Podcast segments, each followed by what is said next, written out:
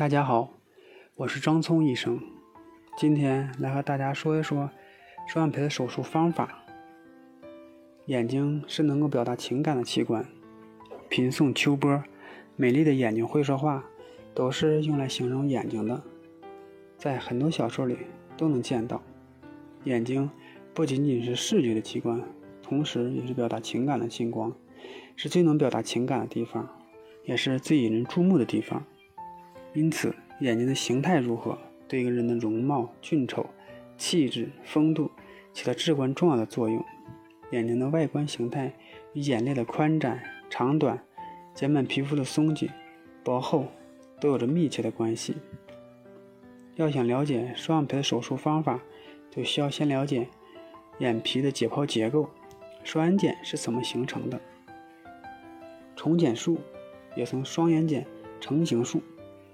它通过在上眼适当的位置形成一个上睑的皱壁，使眼睛显得更大。手术同时也切除过多的脂肪，而使消臃肿的上睑得到恢复。对于年龄较大的人，手术可以同时切除一部分松弛的上睑皮肤。一侧是单眼皮的人，可以通过矫正双侧的双眼睑，使重睑保持对称。重睑较窄的假双眼皮的病人。也可以通过手术得到矫正，形成真正的双眼皮。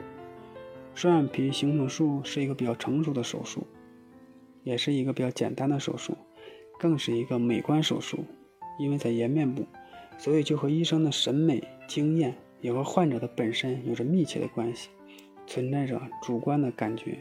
不像眼科的其他手术，白内障还有青光眼，可以通过客观的检查来定性。常用的双眼皮的手术方法主要有六种。第一种埋线法，也是通过缝合的方式，直接把缝线埋藏于皮肤与睑板之间，使上睑皮肤同睑板发生粘连，形成重睑。此种方法操作简单，创伤小，不留瘢痕，消肿快，不需拆线，比较适合年轻人，眼皮较薄，睑裂长，又无皮肤松弛的情况。对眼皮较厚、皮肤松弛以及年龄较大的人就不太适合，因为有可能使重睑消失。第二种，切开重睑法，它它是一种永久性的重睑术，它是通过上眼皮的切口去除松弛的皮肤、眼轮匝肌和肥厚的脂肪，在直视下直接把上眼皮同轮匝肌还有贴上睑肌缝合在一起，形成重睑。此种方法去切开皮肤，创伤较大。但通过切口可以使上睑的结构重新发生调整，效果可靠持久，适用于各种情况，消肿的时间会长一些，伤口会留下一定的瘢痕。第三种压线法，类似于缝合法，就是将黏膜同皮肤贯穿缝合，形成双眼皮儿，即上睑连续贯穿缝合，使血流回流发生受阻，上眼睑容易形成。肿胀消肿比较慢，而且需要拆线，重睑也有消失的可能。第四种，植皮法，主要用于上睑瘢痕的形成，比如说做过重睑手术的人，以前上眼皮受过伤的人有瘢痕了，主要适用于植皮法。第五种，四点内旋法，取四个点，每个点的大小大概是零点五到一毫米之间，内睑悬吊，是睑板缘悬挂法。浮动小，不用切开，术后无瘢痕，拆线无痛。四点悬吊法线条更流畅，修复快，无瘢痕，也可永久定型。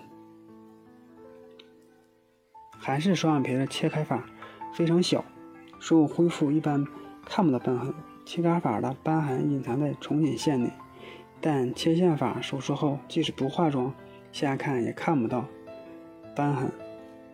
因此，对追求自然美的人来说是非常理想的方法。第六种是吸雕双眼皮儿。大家都知道，传统的双眼皮儿具有创伤大、恢复慢的特点，即使是微创的韩式双眼皮儿，也可避免的拆线时的痛苦。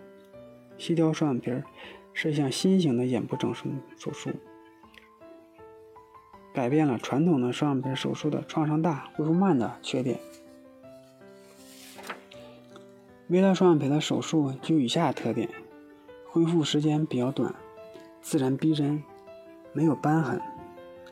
浓密的睫毛可以向上翘，形成闪动，感觉更加迷人。不用开刀，也不用埋线，也不需要拆线，避免了开刀的瘢痕，能够让小眼睛变成大眼睛，让眼睛更加完美，更加漂亮。同时，可以通过隐形的、无痕的吸脂方法，瞬间消除眼睑的肿胀。细雕双眼皮适合两种人：第一是年龄在四十岁以下，并无皮肤松弛者的人，适合做细雕双眼皮；再一个，埋线双眼皮修复的人群，可以进行细雕双眼皮手术。